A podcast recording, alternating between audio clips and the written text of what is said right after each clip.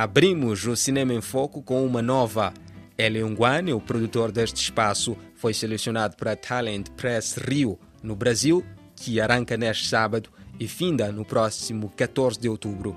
A iniciativa funciona como uma plataforma de capacitação de jovens críticos de cinema e jornalistas naturais e residentes de países lusófonos.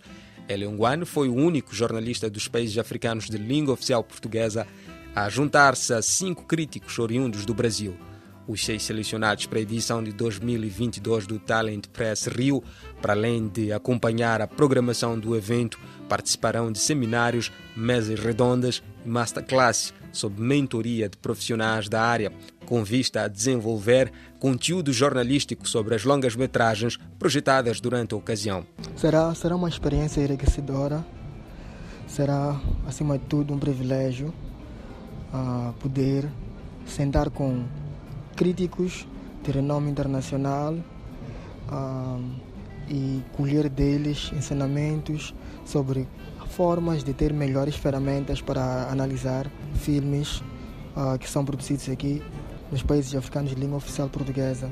Então, o meu foco nisto é ganhar mais técnicas para poder analisar os filmes com mais propriedade e com base nessa crítica conseguimos conseguirmos ganhar melhores bases para desenvolver essa essa indústria que é que é o cinema.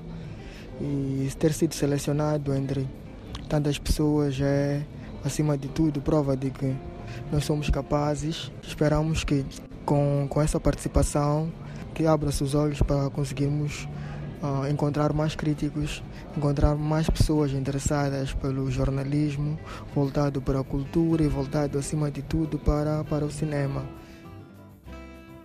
Ouvimos Eliungwan, que já está no Brasil a participar deste Talent Press de Rio, integrado na programação Rio International Film Festival, que vai decorrer de 6 a 16 de outubro. A iniciativa do Goethe Institute, da Federação Internacional de Críticos de Cinema de Berlinale Talent e do Festival do Rio, com o apoio da Associação Brasileira de Críticos de Cinema de referir que Eliungwane, que representa Moçambique no Talent Press Rio 2022, participou em 2021 na 14ª edição do Talent Press Durban, integrado na programação Durban Film Art Institute, na vizinha África do Sul.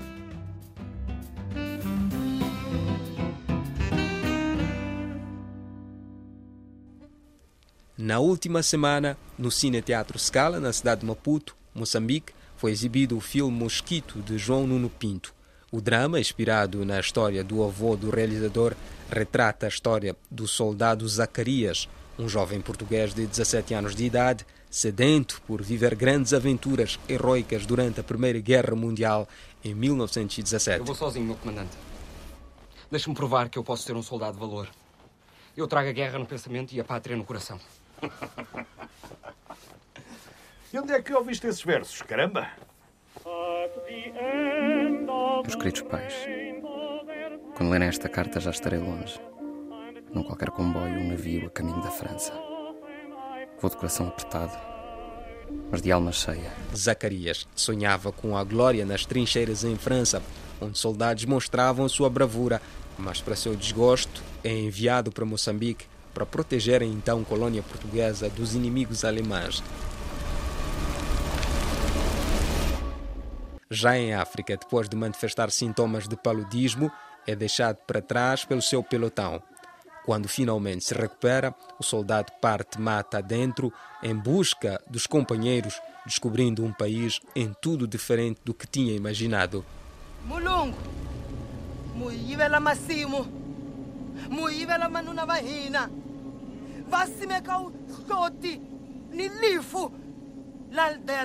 Com duração de duas horas, a longa-metragem é interpretada pelos atores João Nunes Monteiro, Sebastião Jacu, Felipe Duarte e Josefina Massango, numa coprodução com Portugal, França, Brasil e Moçambique, liderada pelo Leopard Filmes de Paulo Branco.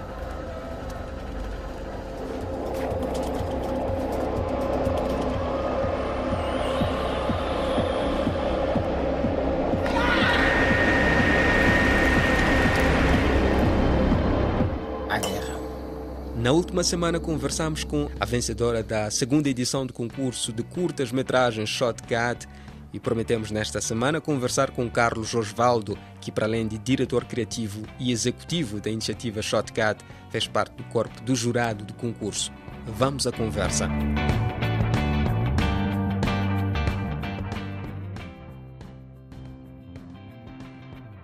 Muito obrigado pela oportunidade. É sempre um prazer estar aqui neste programa.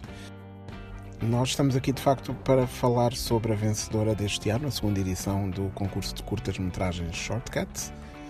Este, este é um concurso que lançámos o ano passado, em 2021, a primeira edição, e é um concurso que quer abrir espaço e incentivar uh, novas pessoas que gostam de cinema a criarem filmes, a começarem a trabalhar em cinema, a darem os primeiros passos. Então é para amadores, é um concurso amador e lançamos anualmente um desafio que é as pessoas fazerem um filme. Nós é que lançamos um tema e tem o limite de 5 minutos, produzir uma curta-metragem no máximo 5 minutos, uh, utilizando um telemóvel ou um tablet, smartphone ou um tablet. Então, este ano o tema que lançámos foi arquitetura e veio a suceder ao tema do ano passado, que tinha sido a força da natureza. Tentamos escolher sempre temas virados para impacto social, para a cultura, que contem a nossa história, não é? E também nos ajudem a pensar, a refletir enquanto sociedade. Então o tema deste ano era este, arquitetura, e recebemos as candidaturas que recebemos. Foi um tema mais complexo, sentimos, para os candidatos do que tinha sido o ano passado. Mas houve um filme que claramente uh, brilhou e destacou-se e foi muito óbvio para a nossa equipa qual é que seria o filme vencedor. E, e é um filme que posso anunciar, se calhar até aqui. O Gabriel já, já, já, já, já fez esse, esse anúncio, já sabemos quem é ela. Uhum. E basicamente tem a ideia de número de candidatos. Estamos a falar sobre arquitetura, é, é um tema que parece simples, né?